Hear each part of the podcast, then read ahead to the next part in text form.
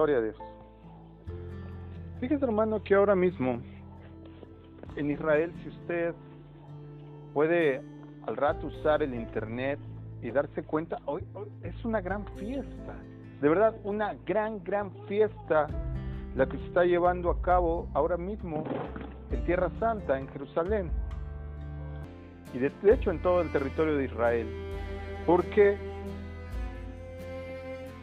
es la sexta fiesta que estamos hoy celebrando en este maravilloso plan que tiene Dios para nosotros y que se revela a través del calendario hebreo, que es un calendario profético. La fiesta de los tabernáculos es conocida en hebreo con el nombre de Sukkot. Dígalo conmigo, Sukkot. Sukkot es relacionado siempre o entendido siempre como la fiesta de los tabernáculos. El Sukkot o fiesta de los tabernáculos forma parte de las últimas cuatro fiestas del año, de las fiestas de otoño. Hasta el momento hemos pasado,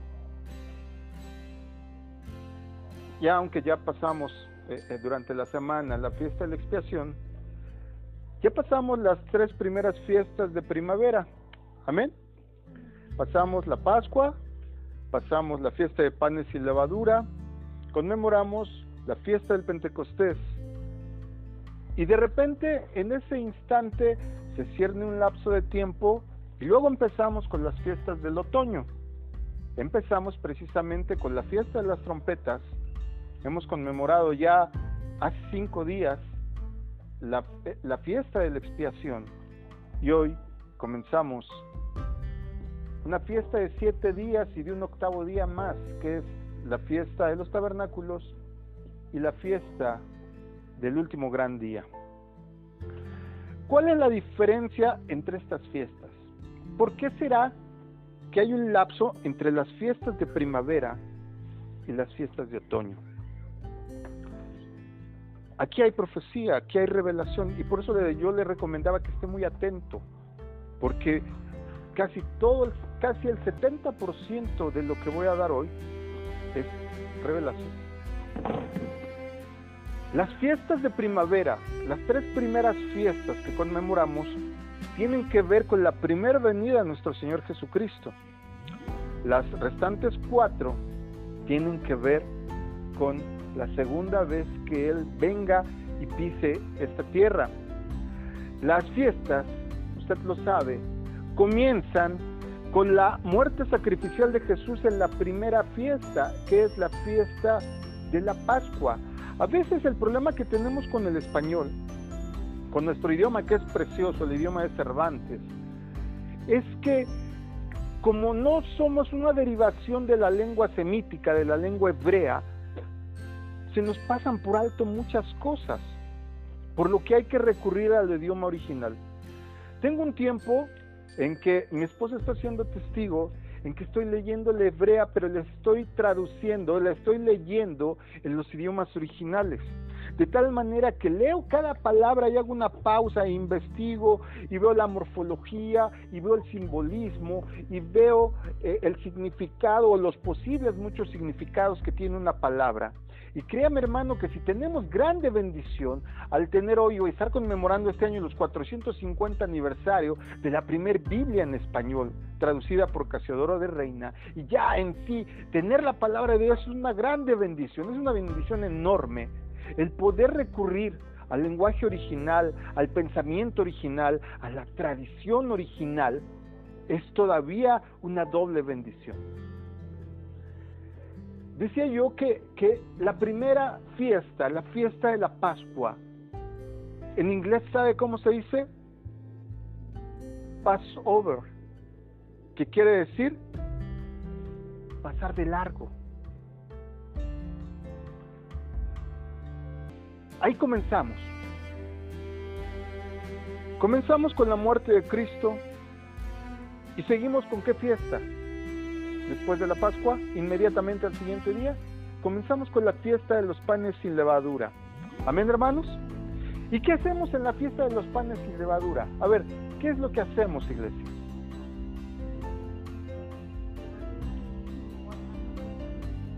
Nos guardamos de la levadura, no comemos levadura. Pero si usted está haciendo solo eso, está a la mitad de la profecía y de la bendición. Nos quitamos la levadura. Sí, sí, sí, todo lo que usted dice está bien. Pero hay un significado más profundo. No solo tenemos que evitar la levadura, tenemos que sacarla de nuestras casas. ¿Se acuerda que hemos dado esa recomendación cuando conmemoramos la fiesta? Cuando conmemoramos la fiesta, así como suena ahorita el sonido de la campana del recolector de basura, nosotros tendríamos en esta fiesta simbólica que estar sacando la basura, sacando el pecado de nuestra casa, sacando el pecado de nuestra familia, sacando el pecado de nuestros hijos, sacando nuestro propio pecado. Cuando el Señor Jesús viene y muere en la Pascua, amados, fue puesto en la tumba unos días después. ¿En qué fiesta? Por lógica. No. El Señor muere en la Pascua e inmediatamente es sepultado, por cuanto ya está comenzando la fiesta de los panes y levadura. Y si nosotros simbólicamente tenemos que sacar la levadura y el pecado de nuestra casa, ¿qué cree que se me tuvo que meter el Señor a la tierra? ¿Para qué entró el Señor Jesús a la tierra? ¿Para qué fue sepultado? ¿Se acuerda de citas como la de la sangre de Abel me reclama. Hasta acá dice el Señor. ¿Se acuerda? ¿Ha leído esa cita? Porque todo pecado que hacemos externo queda en la tierra. Cuando derrama sangre, el Señor dice que se la va a cobrar por cuanto derramaste sangre y cayó en la tierra. Cuando el Señor mata a este hombre por haber tirado el semen y no querer fecundar a la que tenía que ser su esposa por levirato, el pecado no solo es que no la quiera fecundar, sino que derrame el semen en dónde? En la tierra. El Señor Jesús tuvo que entrar a la tierra en la, la fiesta de los panes y levadura hacer exactamente lo mismo que tú y yo hacemos, a remover el pecado de la tierra y prepararlo para sacarlo. Mire qué impresionante. Pocos días después, usted lo sabe, tres días después, el Señor resucita. ¿Sí? Fíjese que durante la fiesta de los panes sin levadura, poquito después, ocurre algo que se llama la fiesta de los primeros frutos. No estamos hablando del Pentecostés, todavía no ocurre. ¿Qué día cree que resucitó el Señor Jesús? Él fue la primicia de los frutos. 50 días después, desciende el Espíritu Santo y recoge el primer fruto de la iglesia de los escogidos. Cuando es establecida la iglesia, cuando desciende el Pentecostés. Entonces los primeros frutos, los primeros escogidos, los primeros discípulos, no los 500 que se mencionan cuando él estaba y se fue, sino los cuantos, los 120 que estaban en el aposento ese día, son lo que él considera verdaderamente las primicias durante la fiesta del Pentecostés 50 días después. El calendario de Dios, iglesia, no es el calendario que tú y yo llevamos. Ya lo, hemos, enseñado, pero para cuestiones prácticas, lo voy a mencionar por quien oiga esta grabación después o porque pueda a lo mejor hacerse alguno de los materiales que en la iglesia tenemos. El calendario hebreo no es como el calendario que llevamos, ya que el calendario que tú y yo llevamos hoy dice que hoy qué fecha es? 13 de octubre, ¿verdad? 13 de octubre. Todavía faltan algunos meses para terminar, pero la principal diferencia que existe con el calendario hebreo es que el calendario que llevamos llamado gregoriano es un calendario solar y el calendario hebreo es un calendario lunar. ¿Cuál es la diferencia? La diferencia es muy sencilla. La diferencia es que el calendario solar que tú y yo llevamos está regido por 365 días y cada cuatro años 366. El calendario, sol, el calendario lunar, todos los meses tienen los mismos números de días. Aquí vemos una gráfica de cuándo empieza el año para en el calendario hebreo, para el pueblo judío, pero también para todos los que se han adherido a ser hijos de Dios. El calendario, de acuerdo a como lo vemos desde el libro del Éxodo, el Señor les dice, y este será el primer día, que es a mediados del mes de marzo. Ahí empieza el primer mes del calendario hebreo, que es el mes de Nisan. Amén. En ese primer mes, que es primavera, porque estamos entre marzo y abril, ocurren las tres primeras fiestas junto, junto, perdón, las dos primeras fiestas junto con el evento de las primicias. Y 50 días después ocurre en el mes de Sivan lo que tú y yo conocemos y ya festejamos como la fiesta del Pentecostés. 50 días después, en época de primavera. Amén. A todos les queda claro que es en primavera. Luego ocurre que tenemos una gran separación.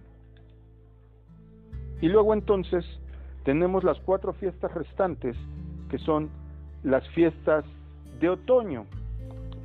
Amén, iglesia. Estas segundas fiestas, este periodo de las fiestas de otoño, tiene que ver con el regreso de nuestro Señor Jesucristo. Jesús no puede regresar el primero de enero. ¿Quién me dice por qué? ¿Por qué Jesús no puede regresar el primero de enero? Porque su calendario no es nuestro calendario. Para nosotros, el principio de año es el primero de enero.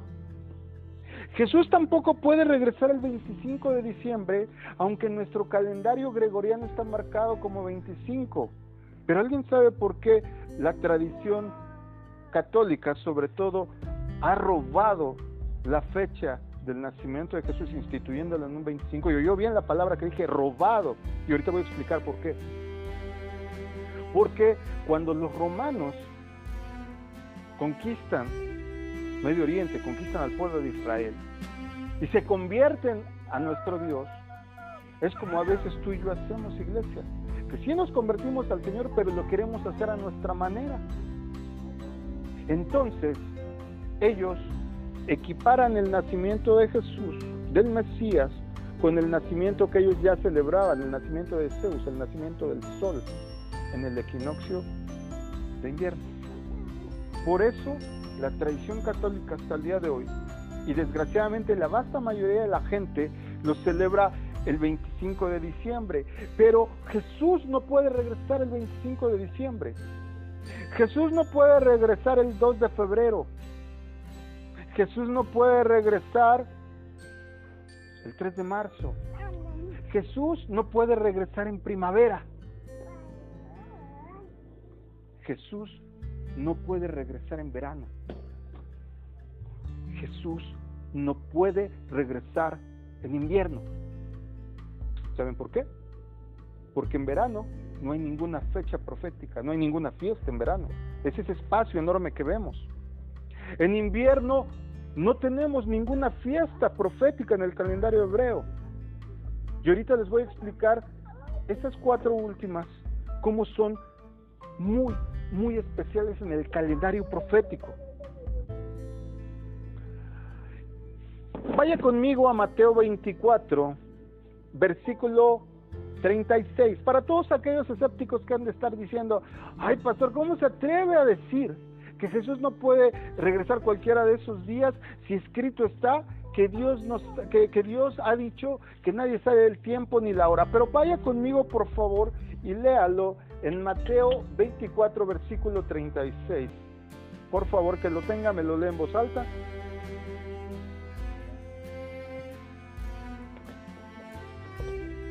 Dice, pero del día y la hora nadie sabe, ni aun los ángeles de los cielos, sino solo mi Padre. Ok. Tengo una pregunta, amados. ¿A quién se está refiriendo ahí el Señor Jesús? No con quién está hablando, porque a todos nos queda claro que está hablando con los discípulos.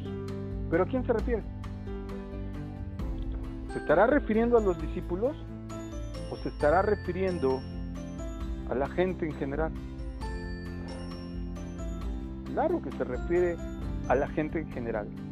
Pero como, como no estamos acostumbrados, desgraciadamente, a la iglesia de Dios a leer mucho su palabra, bastaría con que llegáramos tan solo a primera carta a los tesalonicenses 5, versos 4 y 5, para entender que eso que dijo ahí Jesús no es para nosotros alguien hágame favor de leer la primera carta a los tesalonicenses 5, versos 4 y 5, por favor.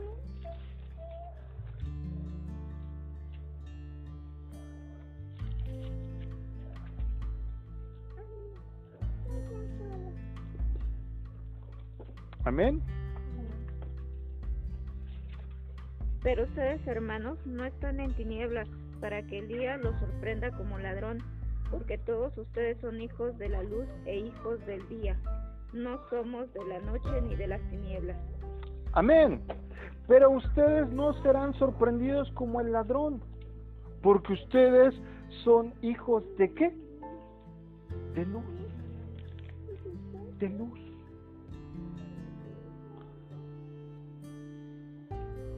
Aquel que es verdaderamente un hijo de Dios no puede ser tomado como tinieblas. No puede ser sorprendido por algo que desconozca. ¿Por qué creen que inclusive en los cómics y en las caricaturas y en algún tipo de ilustración gráfica, cuando alguien tiene una idea, ¡pum! le ponen un foco? Se le encendió el foco, decimos, ¿verdad? Porque es alguien que tiene conocimiento, porque es alguien que tiene la respuesta. Un hijo de Dios camina en la luz. Varía un poco ahí en las diferentes traducciones bíblicas, pero todas coinciden que un hijo de Dios se, asocia con caminar en la luz. La luz en la Biblia está asociada con otra palabra hebrea que significa verdad. Y a su vez la palabra verdad está asociada con otra palabra hebrea, con otra raíz que significa palabra de Dios. Eso es lo que dice el Salmo 119, 105 ese, muchos se lo saben de memoria. ¿Cómo dice, mi amor, mi esposa? ¿Cómo dice el Salmo 19, 105? Gloria a Dios. Eso es lo que dice aquel que está constantemente alumbrado por la palabra, no puede tropezar, porque no camina en tinieblas. Y porque Pablo se lo dijo a los tesalonicenses, porque ustedes que saben y que caminan a la luz de la palabra, como en el Salmo 119, no pueden ser sorprendidos por un ladrón. Entonces, amados, el que conoce la escritura, el que está cerca de Dios, el que escudriña, el que verdaderamente escudriña la palabra, ¿sabe una cosa? Va a saber el tiempo y va a saber la temporada. Con el puro calendario hebreo, sabemos por lo menos en qué temporadas no. ¿Se dio cuenta? Porque todas y cada una de las fiestas tiene un cumplimiento profético tremendamente exacto. Y ahorita que las desglose un poquito más, se va a dar usted cuenta. Cuando terminan las tres fiestas de primavera, hay un periodo muy largo antes de que comiencen las de otoño. Amén, iglesia. ¿Qué estación nos queda en medio? ¿Cuál, hermanos? No, no, no. Entre primavera y otoño nos queda otoño, ¿no? Verano. Dice el Señor, Fíjate, fíjate iglesia, relacionando las tres primeras fiestas. Dice el Señor, cuando veas la higuera reverdecer, ¿sábete qué? El verano está cerca. Nosotros estamos en otra latitud diferente a la de Jerusalén. Amén. Y a veces corremos el grave error, sobre todo si no tenemos educación teológica o doctrinal, de creer que todas las profecías se asocian a cada uno dependiendo de su de su país, de su continente, eh, de su cultura y de su idiosincrasia. Y se nos olvida que escrito está que la salvación vendría de quién? De los judíos. El calendario profético está basado como centro, como punto neurálgico Jerusalén. Cuando habla de las estaciones, cuando habla de los tiempos, cuando habla de las fiestas, no se refiere ni al clima, ni al uso horario, ni a, ni ni a, ni a los paralelos que tenemos de este lado. Se refiere a los de Israel. Y aún así nos podemos dar cuenta un poco de lo que se refiere, porque sabe usted que mientras nosotros estamos celebrando ahorita mismo el comienzo del otoño, por, ejemplo, en el hemisferio sur, están comenzando con la primavera. ¿Sabía eso? Es otro clima en el hemisferio sur. Y cuando nosotros leemos la palabra, no podemos tropicalizarla. ¿Sabe, sabe, sabe el, término? ¿Conoce el término tropicalizar de mercadotecnia? El término tropicalizar que se usa en mercadotecnia es yo tengo un producto y dependiendo al país donde lo llevo, lo tropicalizo, lo vuelvo como parte de su cultura. Es decir, vamos a poner un ejemplo. E, esas congeladas que aquí en México vienen en bolsita larga que se llaman bonais, no son originarias de este país por si, por si usted creía que las hacen en México, no las hacen en México. Las importan. Pero ¿qué pasa?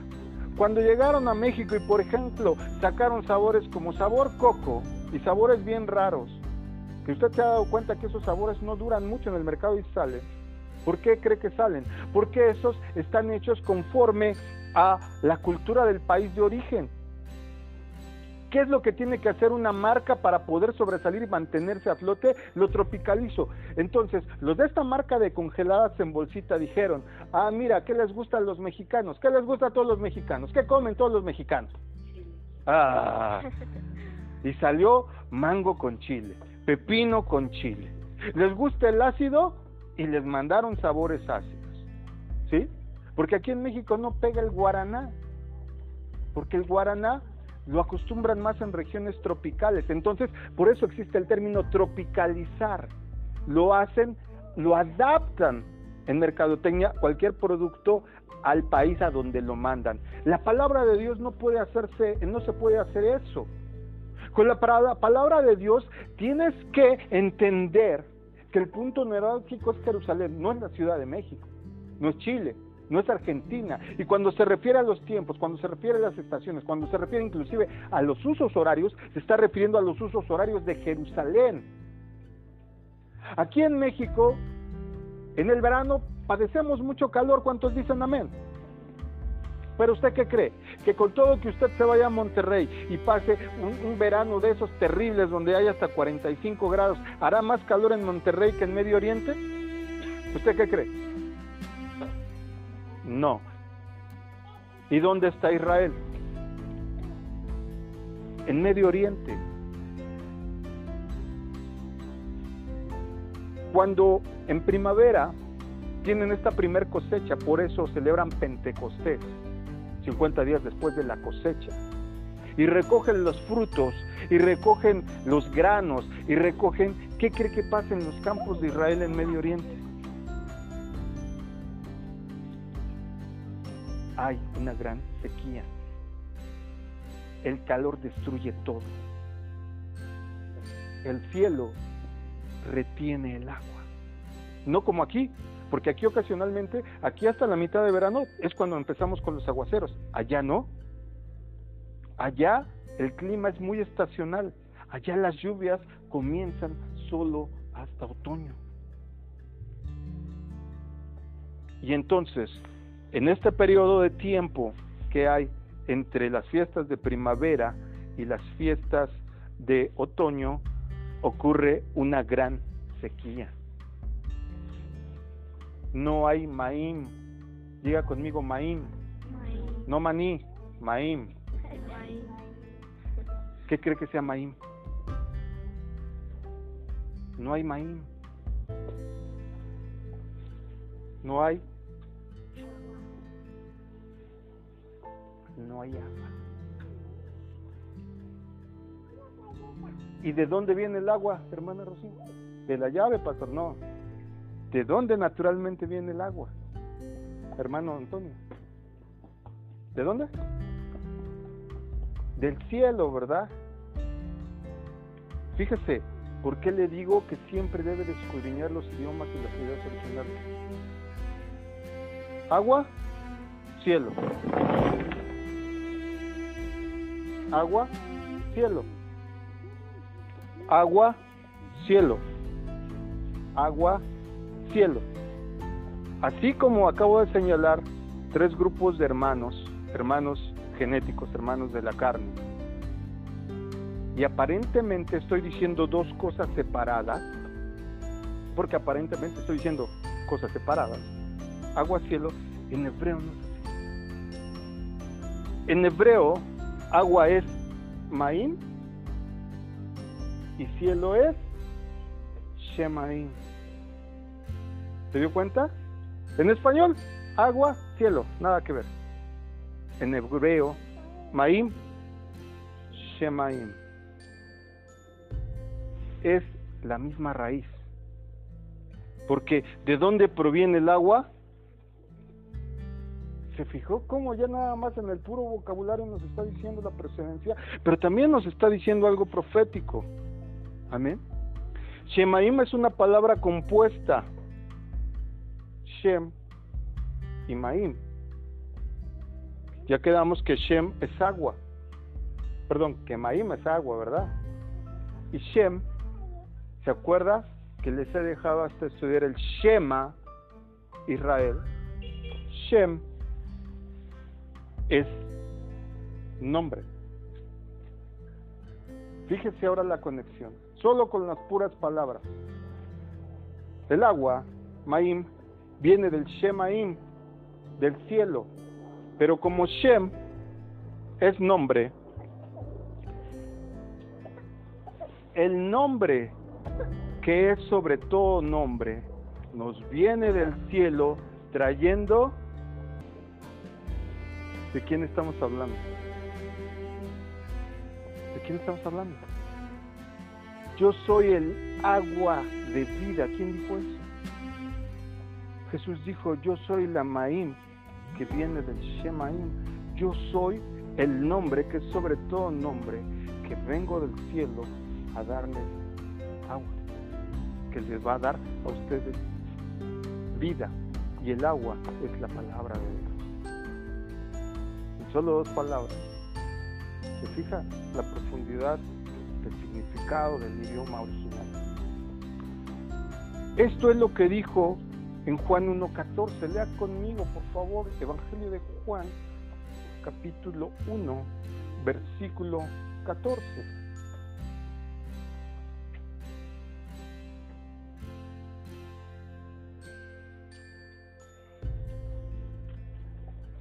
Que lo tenga, me dice amén.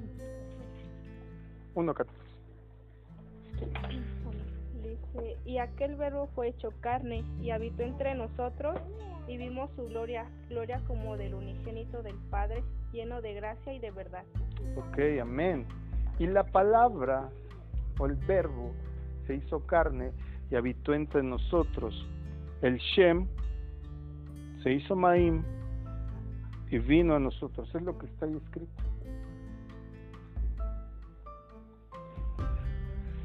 Amada iglesia, si no sabemos diferenciar todas estas cosas, no podemos actuar en consecuencia. Y por tanto, aquel que no tiene conocimiento va a andar como pollo sin cabeza. ¿Cuántos de ustedes han visto pollos sin cabeza? ¿Alguna vez han visto un congo? Es increíble, pero un pollo que tú le cortas la cabeza, se puede parar el cuerpo y echarse a correr todavía un ratito en lo que los nervios se mueren, en lo que deja bombear sangre. Y muchos cristianos, sí, nos da risa, pero muchos cristianos andan así. ¿Y saben por qué andan así? Porque no tienen maíz, no tienen agua.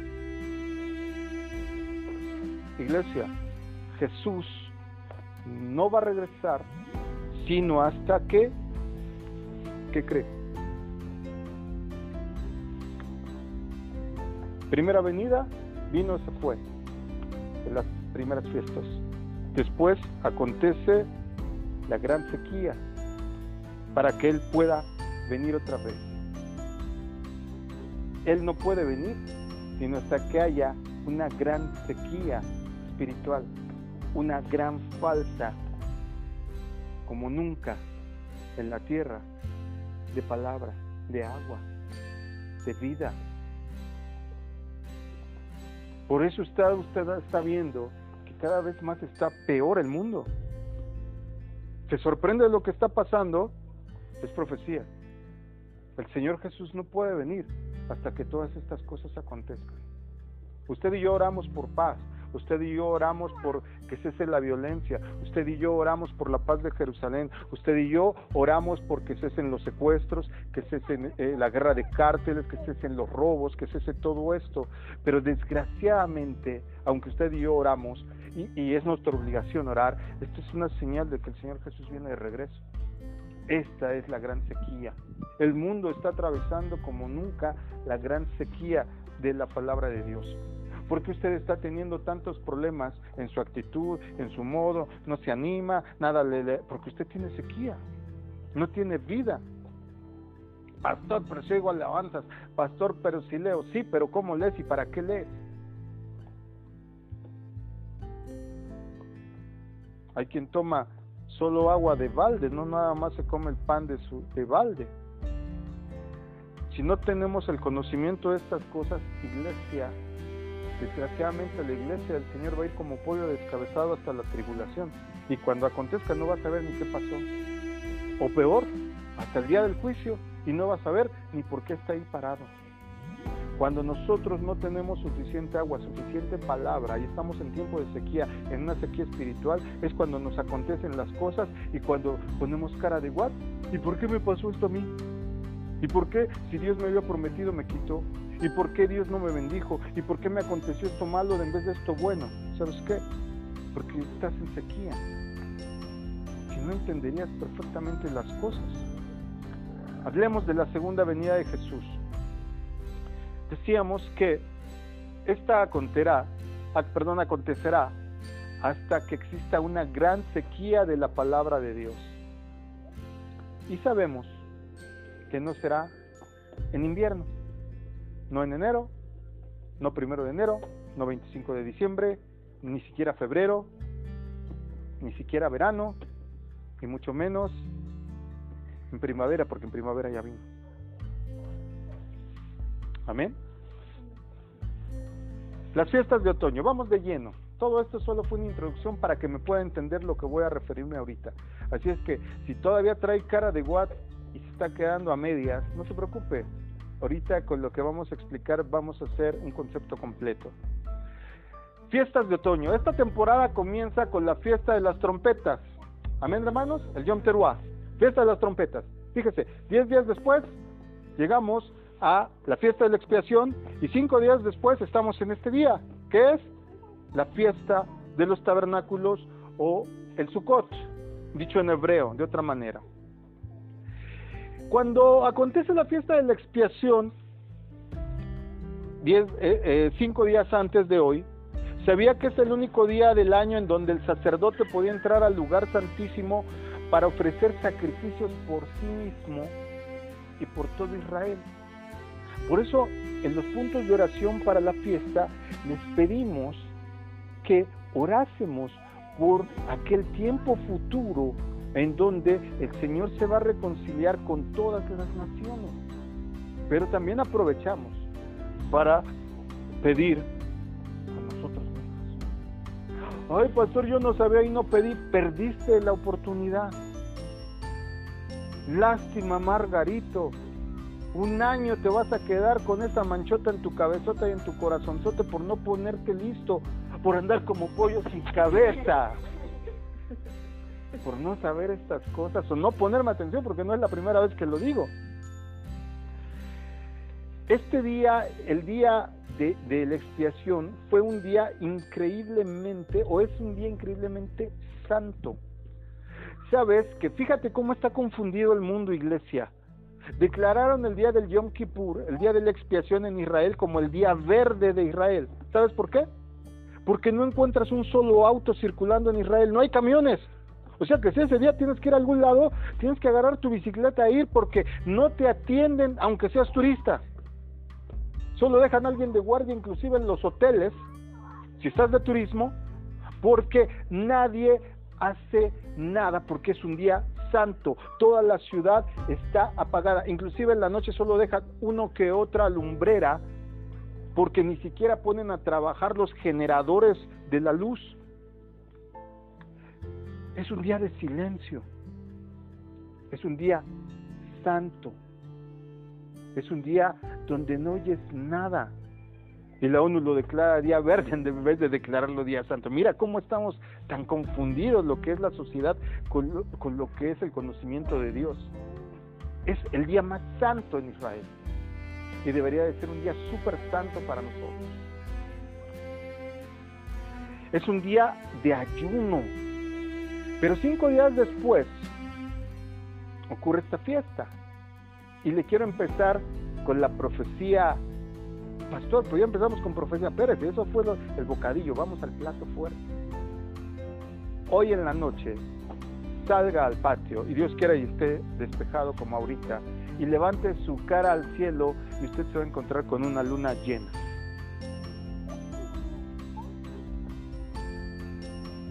Se va a encontrar usted con una luna llena. Y cada año que acontezca la fiesta de los tabernáculos, usted puede salir al cielo y se va a encontrar con una luna llena. Recuerde que el calendario hebreo es un calendario lunar. Está basado en las fases lunares. Ponga atención, ponga atención a este asunto de la luna, porque este astro, este satélite nuestro nos va a revelar varias cosas. Amén. La luna. ¿Por qué hay luna llena en Sukkot? ¿Por qué hay luna llena en, la fiesta de los tabernáculos? ¿Por qué está señalada como que ese día debe de haber luna llena? Ese día hay luna llena porque debe de ser un día de mucha luz, debe de ser una fiesta de siete días donde haya mucha luz, donde haya mucho gozo, donde haya mucha comida, donde haya mucha... Eh, hermano, esto debería ser nuestra mega fiesta. Ah, pero nos estamos reservando para el final. Pero la realidad es que debería ser desde hoy. Por eso en esta fiesta, en esta fecha, debemos de tener abundancia de todo, abundancia de palabra, abundancia de revelación, abundancia de danza, abundancia de cánticos. No debemos de sino tener canto al borde de desgarrarse la garganta, porque significa que debe ser una fecha, una fiesta llena de luz. A diferencia de 15 días antes, porque hace 5 días antes fue expiación y 10 días antes fue fue fiesta de las trompetas. Amados, en la fiesta de las trompetas teníamos luna nueva, luna oscura. ¿Quién por inspiración del Espíritu Santo o porque por lo menos tiene neuronas y la está poniendo a trabajar, me dice por qué había luna nueva ese día. ¿A qué está asociada la fiesta de las trompetas?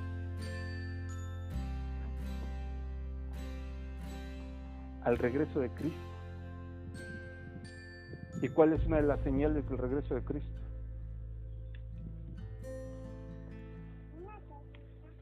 y el sol no dio su resplandor y la luna se vistió de sangre. Proféticamente, la luna nueva tipifica el regreso de Cristo, una época oscura, una época en, en, donde va a estar señalada por todo ese gran desierto que se viene arrastrando de la palabra de Dios.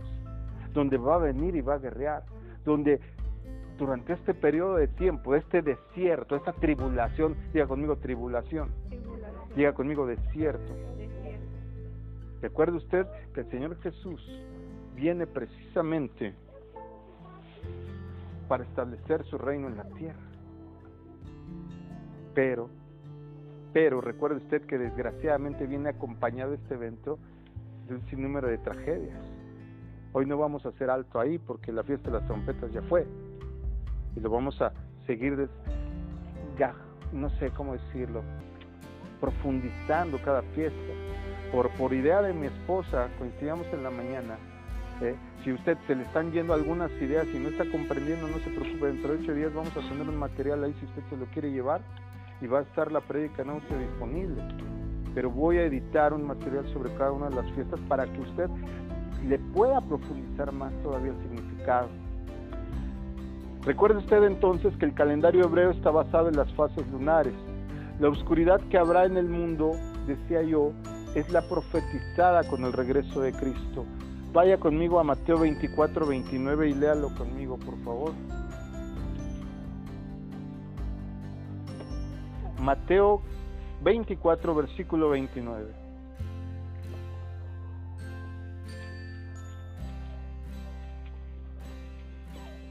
Gloria a Dios.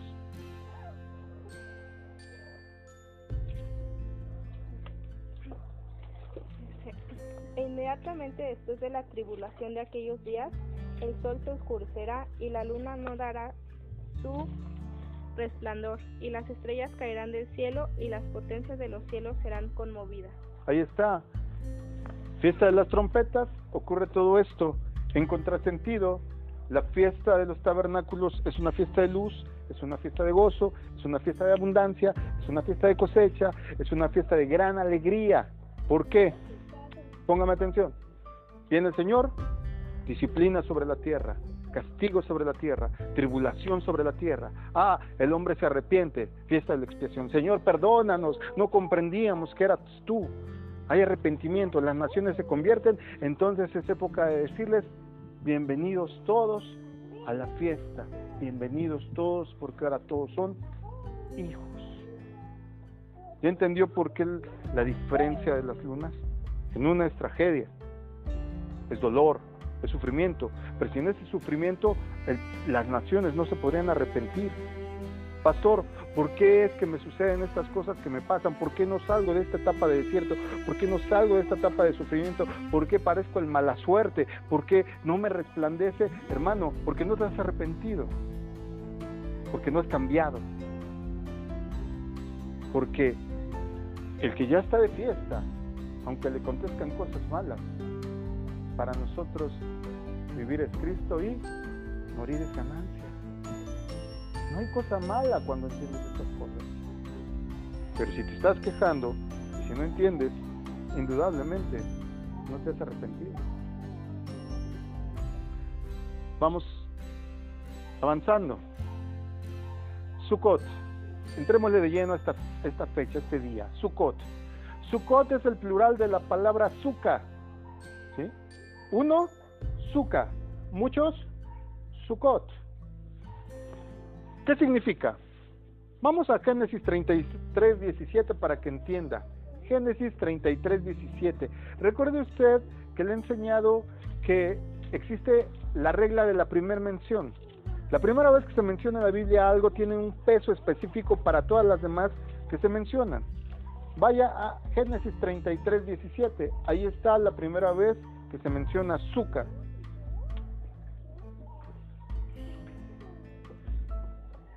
Azúcar. 33, 17 de Génesis, por favor.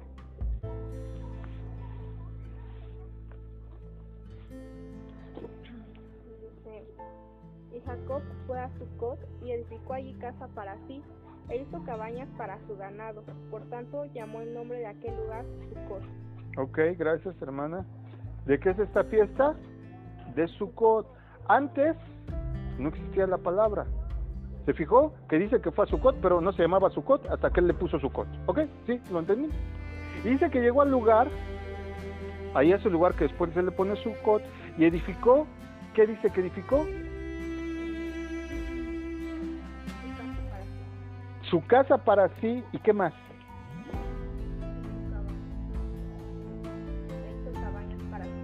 Ahí está. Ah, e hizo Zucca para su cabaño. Para su cabaño. Para su caballo, su buey. Para su rebaño, ¿verdad? Para su, su ganado. Hizo una cabaña. Suca es cabaña. Suca es tienda. Suca es establo. Suca, pero lo más, más acercado a Suca, Suca es lugar provisional. Ahorita nosotros mismos estamos en un azúcar, en un lugar provisional. ¿Sí?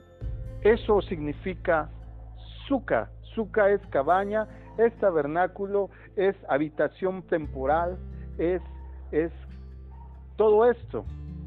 Por eso es fiesta de los tabernáculos. Igual podríamos decir fiesta de las cabañas o podríamos decir fiesta de las moradas eventuales, provisionales. ¿Ok? Sukkot es una fiesta de siete días. Fíjate esto. Sukkot, ¿cuántos, ¿cuántos días dura? Y está conectada con un, un octavo día. No pueden estar separadas. Así como Pascua no puede estar separado de fiesta de panes y levadura. Por eso te vas a encontrar muchas veces que en la Biblia dicen, y celebró la Pascua. Y después de ocho días, ah, Chihuahua, no que la Pascua era solo un día, sí, pero así como la Pascua está junto con la fiesta de los panes y levadura, de la misma manera, fiesta de tabernáculos está pegada, está ligada con el octavo día. Pastor, ¿y no sería más fácil que dijéramos la fiesta de los ocho días? No, porque siete días tienen un significado y el último día tiene uno diferente. Por eso tiene que haber una separación. Fíjate bien, y aquí póngame atención porque llegó, llegó el bistec, llegó la sustanciosa. El tiempo del Sukkot, el de la fiesta de los tabernáculos, es el tiempo en que cada año se termina el ciclo de leer la Torah, de leer la ley.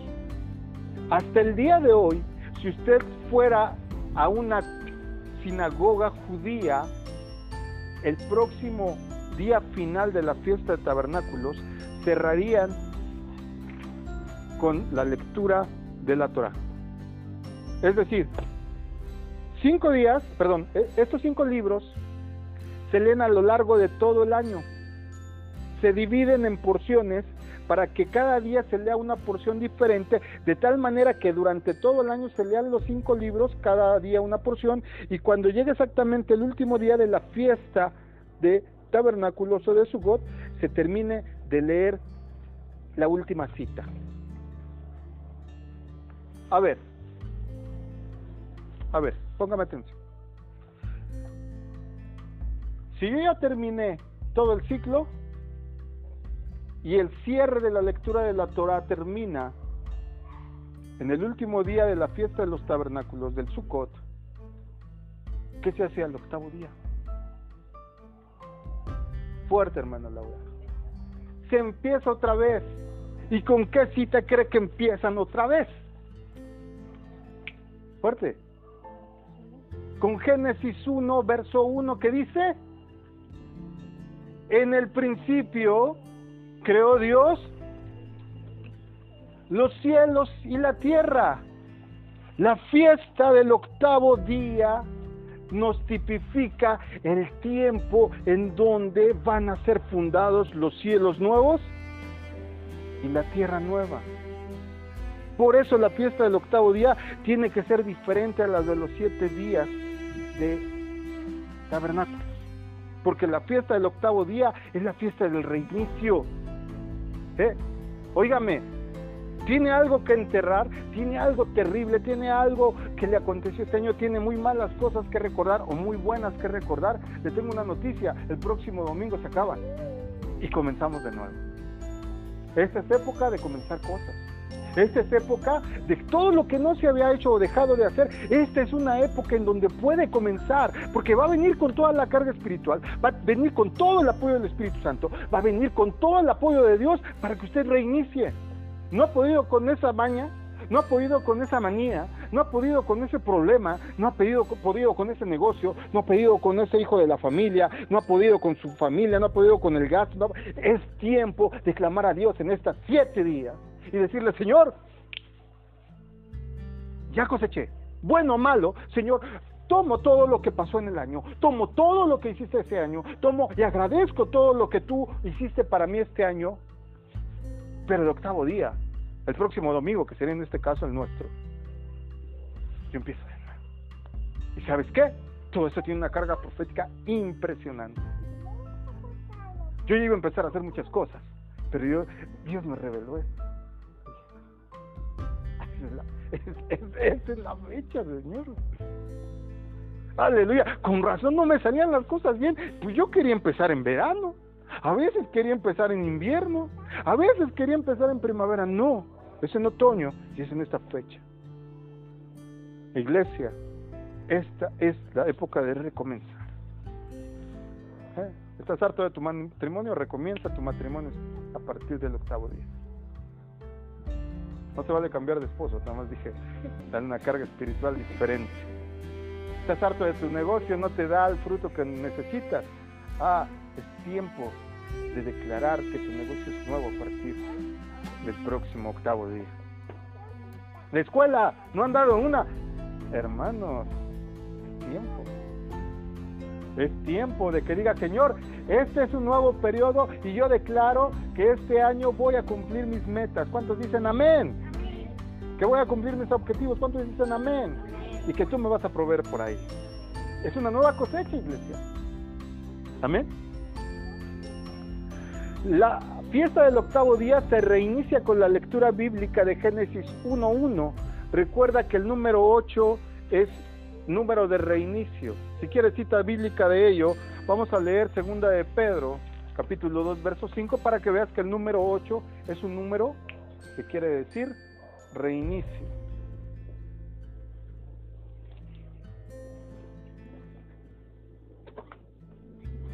A ver, segunda de Pedro 2.5, ¿quién está ahí?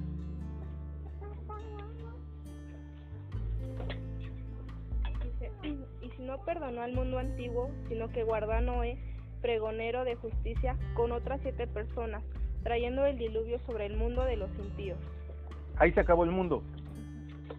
¿Se acabó la humanidad? No. No. ¿Recomenzó el mundo con cuántas personas? Noé, más siete. Hay que me perdonen los siete, pero los siete eran el relleno. Ahí el que importaba era Noé. Noé más siete. Así es que si dices, pastor, yo quiero reiniciar, pero y mi esposo y mi esposa son los de los problemas, y si mis hijos son los de mi problema, ah, tú eres Noé y los demás son el complemento. ¿sí? Tú eres el pollo Kentucky y los demás son la ensalada y los biscuits. ¿También biscuits? Nada más son el complemento. El que importa es que tú te metas de lleno. No sé. Fíjese, hermano, sabe que en estas mismas fechas, donde va a caer la fiesta del octavo día, se celebran por estas fechas cercanas, varía para ellos, pero el primer día de acción de gracias acontece. ¿Usted por qué cree? Se nos ha enseñado, ¿verdad? Nosotros como no somos anglosajones, pues no tenemos la costumbre, por tanto, ignoramos muchas cosas. ¿Verdad? no somos de ascendencia inglesa y por tanto no, no, viajaron nuestros antepasados en el Mayflower hasta llegar ¿verdad? a las colonias de América, no. Pero recuerde algo que estaba pasando en esa época. ¿Qué estaba pasando por el 1492 en adelante? ¿Qué estaba pasando por el 1500? ¿Qué estaba pasando en Europa? En Europa se levantó una gran potestad religiosa llamada Inquisición Española. Y la Inquisición española declaró que todo aquel que no creyera en Dios como ellos estipulaban era anatema. Y entonces comenzaron a perseguir a los protestantes, porque los protestantes no tenían mucho de haberse manifestado, al grado que Casiodoro de Reina, el traductor de la Biblia en español, tuvo que irse a refugiar a Alemania, el mismo Lutero tuvo que salir a Inglaterra porque la Inquisición española a todo el que apresaba por no creer y no declarar las cosas que los cánones católicos dicen, era tomado como anatema. Y en ese entonces es cuando Cristóbal Colón, ¿cuántos saben quién descubrió América? Ah, pues ya lo dije. Todos pues Cristóbal Colón. Pero ¿cuántos saben que Cristóbal Colón era judío? Su abuelo de Cristóbal Colón era un rabino. Y lo mismo perseguía la Inquisición, Inquisición española de los nuevos protestantes como perseguía a los judíos. Una de las intenciones de Colón al irse del país era llevarse a su abuelo. Cuando se establece por fin la ruta hacia América y, y hay los posteriores viajes, recuerde usted que la Inquisición había avanzado tanto que expulsó a todos los judíos de España, pero también a todos los protestantes que se habían refugiado en Inglaterra. Y entonces viajaron en un barco, o en varios barcos después, pero el primero fue el Mayflower, y se establecieron en las colonias de lo que en ese entonces se llegó a llamar después Estados Unidos. Y en esos barcos igual venían judíos, como igual venían protestantes, que en ese entonces eran llamados puritanos. ¿Ha visto ese producto del Quaker? Tú vendías Quaker, ¿no? No, no era tu marca. Pero ¿ha visto que traían sus sombreros negros, que andaban todos de negros? Esos eran evangélicos, llamados en ese entonces puritanos. Al tener los meses de travesía por el mar, ¿qué era lo que tenían en común los judíos y los nuevos protestantes? ¿De qué cree que platicaban? Y cuando se sentaba uno a leer y decía alguna barrabasada, venía aquel que de origen tenía la raíz, es decir, el judío, y le decía, no, mira, es que es así. Porque ellos son los originadores del Antiguo Testamento. Ellos son quien tiene más exacta la traducción y la interpretación de esa porción bíblica. Y cuando llegan a América, se establecen, siendo casi fusionadas las dos cosas, porque algo que usted no sabe que para que fuera editada la primera Biblia en español, Casiodoro de Reina en este caso, se tuvo que ayudar de muchos amigos que él tenía que eran rabinos judíos para poder escribir lo que usted y yo tenemos en las manos hoy Porque en ese entonces no era como ahora que estaban separados y seccionados. Los dos tenían algo en común, judíos y protestantes, eran perseguidos por la Inquisición. Cuando llegan a América, y ellos llegan con este conocimiento bíblico, porque esto no es judío. Sí, porque no va a faltar quien diga, pastor está judaizando, no estoy judaizando nada. No estoy judaizando nada, porque iglesia, a veces le llamamos a las cosas de una manera nada más porque cierto grupo de personas la practica. Y no es tal. Esto lo estamos leyendo en la Biblia o no. ¿Es bíblico o es judío? Es más, tú que tienes que hacer cosas cristianas o bíblicas. Hacemos un montón de cosas que llamamos cristianas y no lo son. La Navidad, para un botón. Y es la que más fácil que me viene ahorita a la cabeza. Y decimos que es cristiana cuando en la Biblia no existe versículo alguno que dice que haya que festejarla. Si es que, que no me vengan a mí con que está judaizando. No, esto no es judío, esto es bíblico. Y si queremos verdaderamente volver a la pureza del Evangelio, tenemos que volver a lo bíblico y a la raíz. Decía yo que entonces llegaron los puritanos con los judíos, se establecieron en las colonias, las trece colonias, y no crea que era aquí como la Morelos o la Guerrero, no, no, era lo que después se dividieron en estados, Virginia y otros estados de la Unión Americana. Pero como no sabían sembrar esa tierra, como no tenían el conocimiento, bueno, como decíamos hace rato con el ejemplo de la mercadotecnia, no tropicalizaban las semillas que traían, porque las semillas que ellos traían eran para otra cosa, no para el suelo, ni para el clima, ni para el calor, ni para la condición de estaciones que hay en América. Se estaban muriendo de hambre, pero con todo y todo celebraron la fiesta de los tabernáculos porque les habían enseñado a los judíos que era la fiesta de la cosecha. Entonces ellos entendiendo que era una cuestión de Dios, la celebran con lo poco o nada que tenían. Ya en esa ya estaban dejando morir porque no tenían nada casi para comer. Y mire cómo es Dios. Por ser obedientes, ¿qué pasó? Llegaron los indígenas, los indios del lugar y les ofrecieron y compartieron la comida. Esta fiesta en Estados Unidos la llaman de acción de gracias. No porque los indios vinieron y les dieron de comer, sino porque Dios les mostró su provisión y su gracia al traerles a los indígenas por ser obedientes la. Mire qué cosa tan impresionante.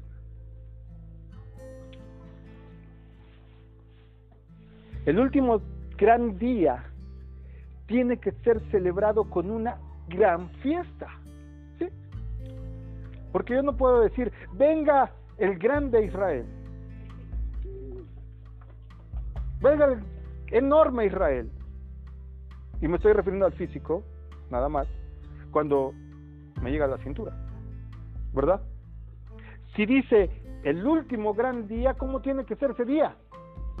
Grande. Gracias, Israel. Grandioso. Amén. Por eso nosotros tenemos que tener la previsión de estar ahorrando para estas fechas. Por eso Dios nos dio el mecanismo de finanzas para hacerlo.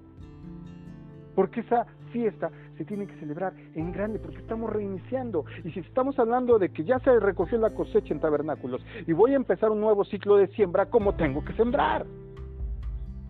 Fuerte, abundante, grande. Esta fecha tendríamos que estarnos comprando inclusive ropa nueva. Amén. ¿Cuántos dicen amén? Yo ya me propuse, yo voy a empezar como, como, como acaba de revelarse en la escritura, y yo voy a poner ahí mi bote, y cuidadito y me agarren, pero yo le voy a echar, y le voy a echar, y le voy a echar. ¿Sabe cómo va a estar ese bote? Y me voy a comprar uno grande. De lo que tenga. Del diezmo, porque si somos bíblicos tendría que ser el otro diezmo para eso. Porque ahorita estamos, ay, ¿y ya cómo va a ser la ofrenda especial? Ya tuvimos que decir, no hay bronca de eso. ¿Por qué? Porque lo estamos entendiendo. Quizá ya lo sabíamos, pero lo estamos procesando. Quizá no estamos confiando tanto en Dios. Porque una de las cosas de la fiesta es, ¿sabe qué hacer en el octavo día? Ya me estoy adelantando un poquito, pero le voy a tener que dividir la enseñanza en dos porque se me está haciendo tan deleitosa que la voy a tener que dar en dos partes, porque es extensa. Pero el octavo día no se da, perdón, el séptimo día de la fiesta de los tabernáculos no se daba gracias. Y se oraba a Dios para decirle, Señor, danos por favor el agua para que haya buenas cosechas el ciclo que viene. No, la fiesta del, eh, séptimo día y del octavo día también se hacía en grande, porque en esa se decía, gracias Señor, aleluya, gracias Señor, porque ya daban como que el agua por. Llegaban a decir, ahí está Señor, gracias te estoy dando porque tú sé que tú ya declaraste que es mío, que me vas a dar. Y aquí no somos capaces de comprarnos unas llaves para el carro porque decimos, no, y aquí se hunde para el carro. Traigo una idea rondándome en la cabeza y rondándome en la cabeza y rondándome en la cabeza porque estamos. Y a ver, y autos usados, y aquí y allá. Y ya vi por el internet, y este y el otro. Y en una de esas me vino un rato de locura y le digo a mi esposa, ¿y si vamos a una agencia?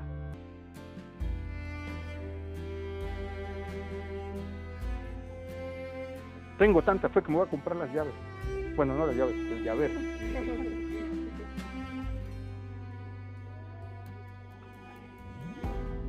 Hermano, porque esta fiesta se trata de agradecer lo que ya sabemos que es nuestro. ¿Qué te ha prometido Dios?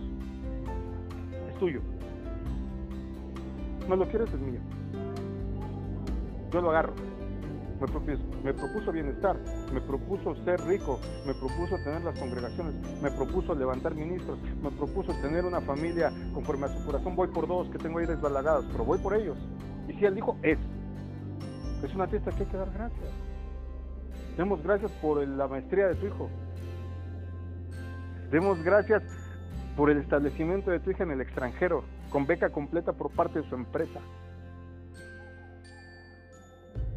Demos gracias por un excelente matrimonio, una mujer conforme al corazón de Dios.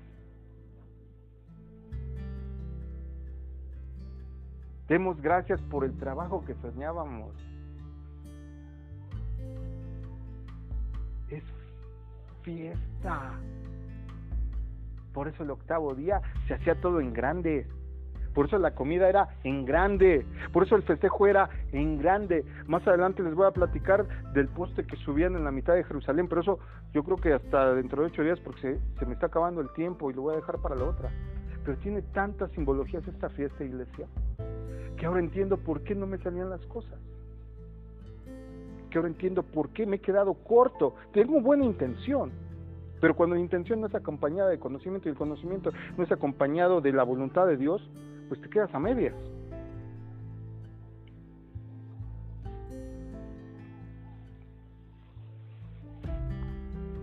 La fiesta de los tabernáculos, el Sukkot, es un cambio muy drástico desde el día más solemne, hace cinco días, que era el día del arrepentimiento, el día del perdón, a la gran fiesta que tenemos que estar celebrando.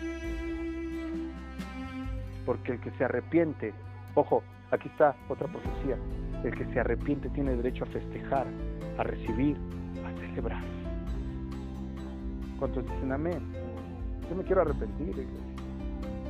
No, ya me arrepentí el pasado miércoles no me quiero arrepentir.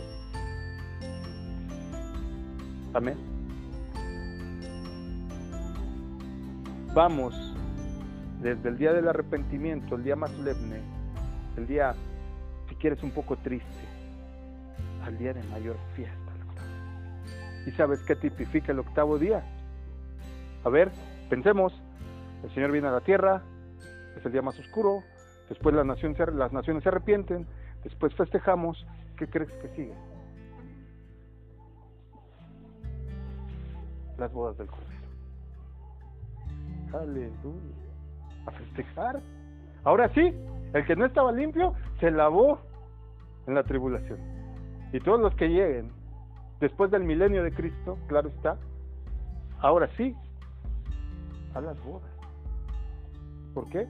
Porque ya te arreglaste, ya te lavaste, ya traes vestiduras limpias, de gala, de fiesta. ¿Cuántos van a estar ahí cuando dicen amén? Azúcar, esto es un azúcar, ¿lo alcanzan a ver? Este es un azúcar actual, como, como la hacen en Israel. Estaba viendo unas fotos actuales Mire que en Israel también hay, hay, edificios, también como los del Infonavit. ¿Cuántos han visto los edificios, por ejemplo, cuando se van para allá, para su casa, ustedes, por ejemplo, hermano Adrián, que pasan ahí por la unidad esta de la Valenciana? ¿Se han fijado que tienen como balconcitos donde tienen su calentador afuera y casi todos lo enrejan, verdad? Ahí en Israel no enrejan las cosas porque allá pues no tienen como sinónimo robar, no está en su cultura. Allá, en ese espacio, es donde hacen sus caballos los que viven en el edificio. Estaba viendo, haciendo un edificio como de ocho pisos y todos hacen su, su, enramada ahí, su cabañita ahí en ese, en ese como balconcito, como en los edificios. El que es más puriente, pues lo hace en su patio. Hay otros que estaba viendo que inclusive tienen lugares en donde van y acampan en la fiesta de, los tabernáculos. Si tú puedes, suban a internet, perdón, entran a YouTube y vean eh, Sukkot 2018, el de hace un año, y verán qué increíble fiesta fue. Impresionante. Yo dije, algún día Dios nos dará permiso de no celebrar en nuestras casas. ¿Cuántos dicen amén? ¿Se acuerda que desde la otra vez tenemos la intención de pasarlo, aunque sea unos días afuera? Dios nos va a dar esa posibilidad que lo hagamos fuera. ¿eh? Vamos a rentar un lugar específico para esas cosas en el futuro. ¿eh? La azúcar la cabaña, el tabernáculo, la habitación temporal, nos recuerda que todo es temporal. Conmemora además la construcción del primer tabernáculo. El primer tabernáculo inauguró esta fiesta. Lo dice en Éxodo 25:9. El Dios infinito en toda dirección. ¿Sí entiende este concepto? Dios infinito. Quiere decir que si yo voy hasta allá al infinito, ahí está Dios. Si yo voy para allá hasta el infinito, allá está Dios. Si yo voy para allá hasta el infinito, allá está Imagínense, ese es el tamaño de Dios que tenemos. Y a veces nos falta fe. ¿Qué podrá hacer un Dios así? Todo. Y a veces tristes. Triste, iglesia.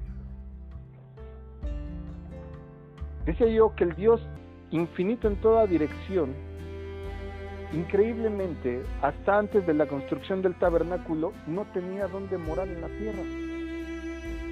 Por eso pidió que le hicieran una habitación temporal. Se la pide a Moisés. Le dice, me vas a hacer un tabernáculo conforme a las medidas que te voy a mostrar. Lo hace. Pero increíble que Dios no tenía dónde morar. Note esto. Lea conmigo Mateo 11:20, por favor.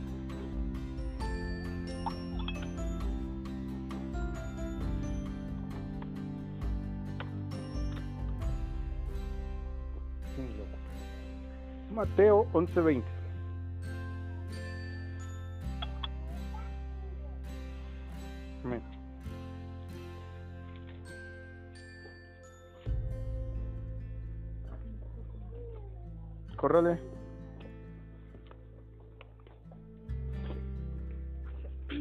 Entonces comenzó a reconvenir a las ciudades en las cuales había hecho mucho de sus milagros, porque no se habían arrepentido diciendo, ¿el 21 también?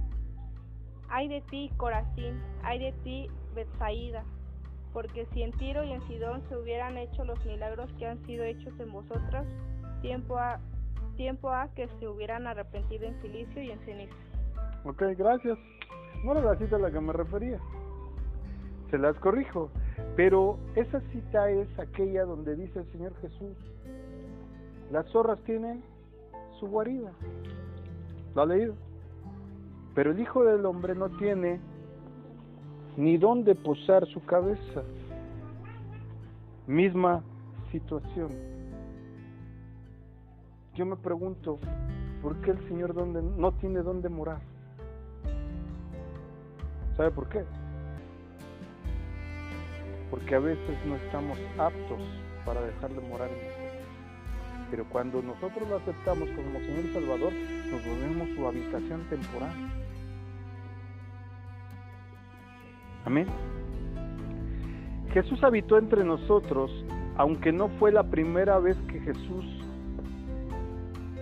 lo hizo. Lea conmigo Apocalipsis 21.3. Entonces oí, entonces oí una gran voz que decía desde el trono, este tabernáculo de Dios está entre los hombres e, y él habitará entre ellos y ellos serán su pueblo y Dios mismo está entre ellos. Ok. Vamos acabando por el día de hoy. Fíjese bien. Quedamos que estamos ahorita bajo un tabernáculo porque ahorita tenemos enlonado el patio, en lo que construimos. Amén. ¿Eh? 8.20 es la que decíamos, corregimos la cita, era Mateo 8.20, no 11.20, 8.20. Ok. A ver, decíamos que estamos bajo un tabernáculo. Acaba de decir Juan que el tabernáculo habitó entre ellos. Fíjese en esto. ¿Estamos habitando en el tabernáculo o el tabernáculo está habitando en nosotros?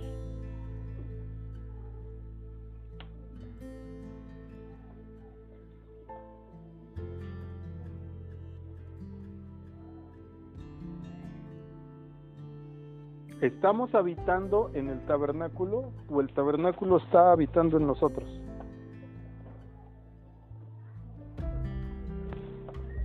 Estamos habitando en un tabernáculo ahorita, en este momento. ¿A qué se refiere Juan cuando dice que el tabernáculo habitó entre nosotros?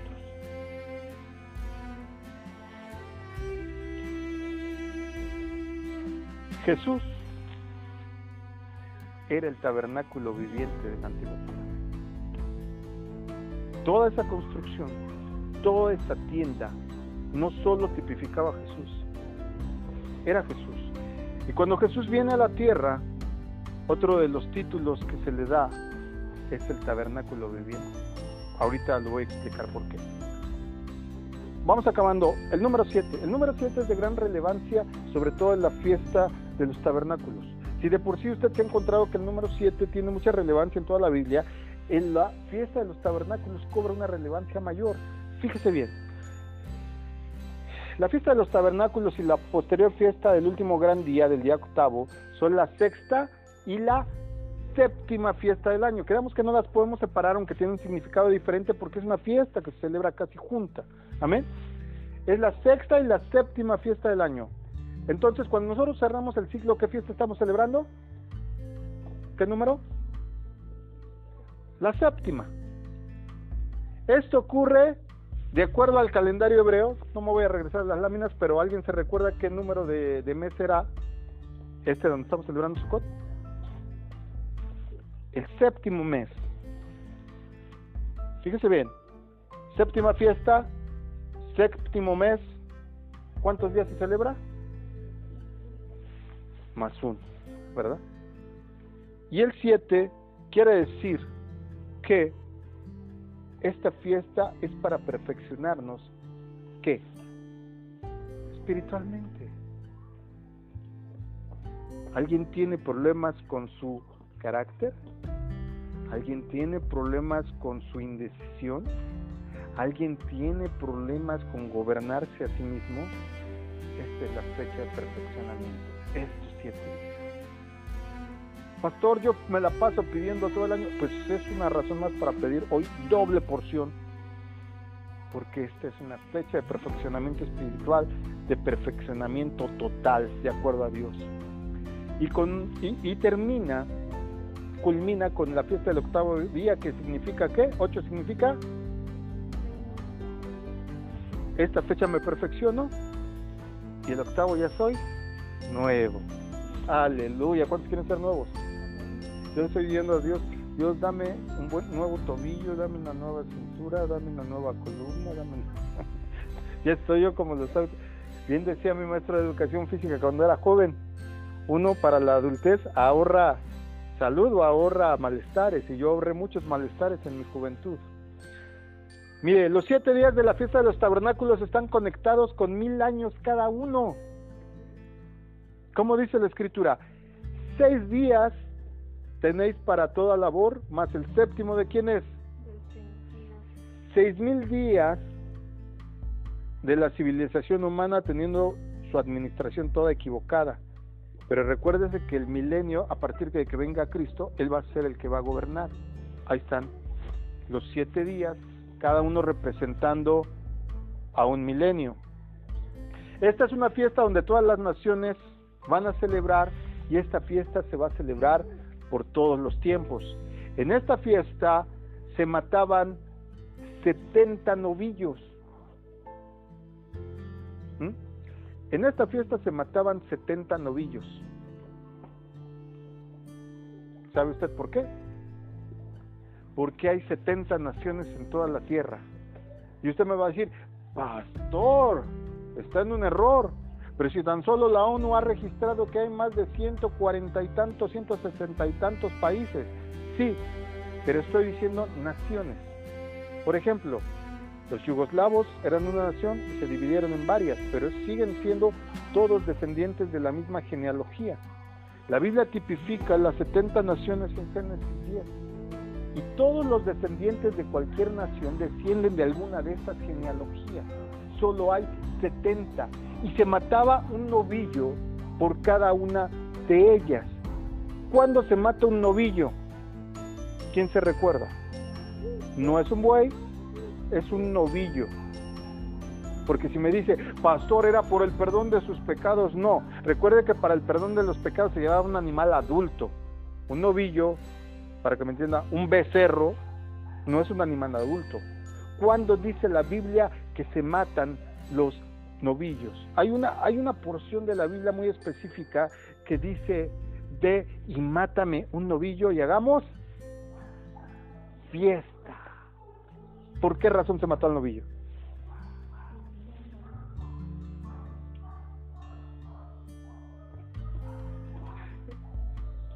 Porque este hijo me era muerto, pero ahora ha regresado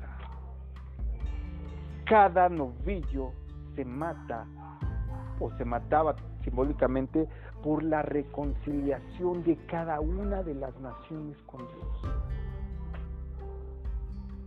De tal manera que si los árabes entendieran esto, en vez de estar queriendo darle la torre a Israel, deberían estar guardando sus muros. Porque si los iraquíes entendieran esto, los sirios y todos aquellos que quieren hacerle la guerra a Israel, si entendieran esto, si entendieran que al final de los tiempos, si entendieran que al final de toda la tribulación, todo lo que pasa, el Señor simplemente está diciendo, ven, quiero matar novillo porque me quiero reconciliar contigo y como viniste a mí, vamos a hacer.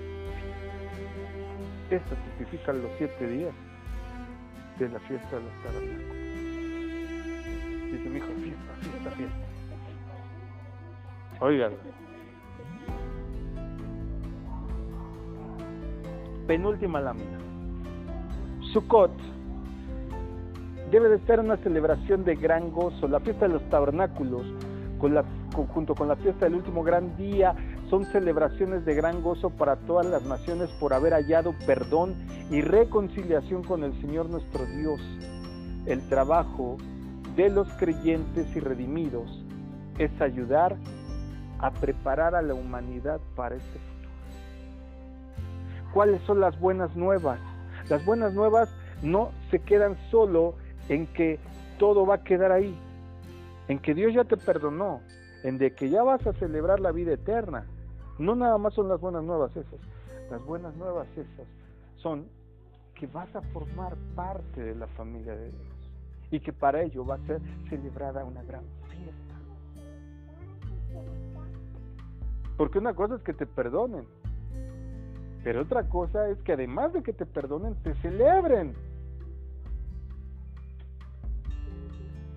Imagínate, cuando pides perdón y llegas, mamá, ya no lo vuelvo a hacer, y tu mamá te dijera, sí, hijo, está bien, te perdono, ay, qué rico se siente, pero que además te dijera, y tenga su Xbox, órale. Que me perdone diario, ¿verdad? Y todos los, aquí los millennials abrieron los ojos, y estaban durmiendo, aquí los abrieron.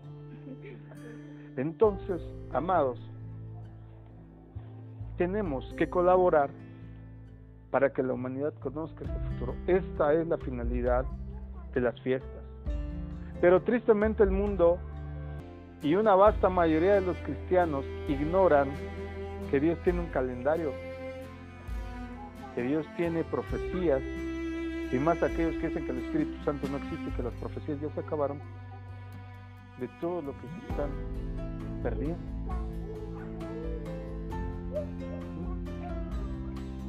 ¿Se acuerda usted que había sectas en el tiempo de Jesús? Los saduceos, los fariseos. ¿Sabe que los más cuadrados de los cuadrados eran los saduceos? Y sabe que cuando se celebraban estas fiestas, los saduceos hacían coraje. Son los que no creían en la resurrección.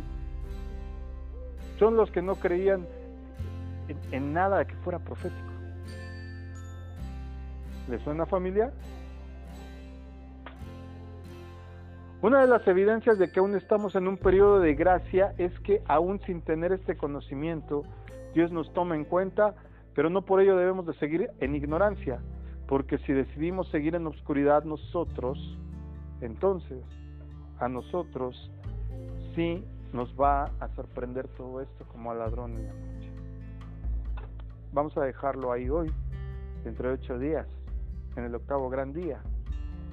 La próxima semana daremos la conclusión del asunto. ¿Cuántos le pueden dar una ofrenda de palmas a Dios?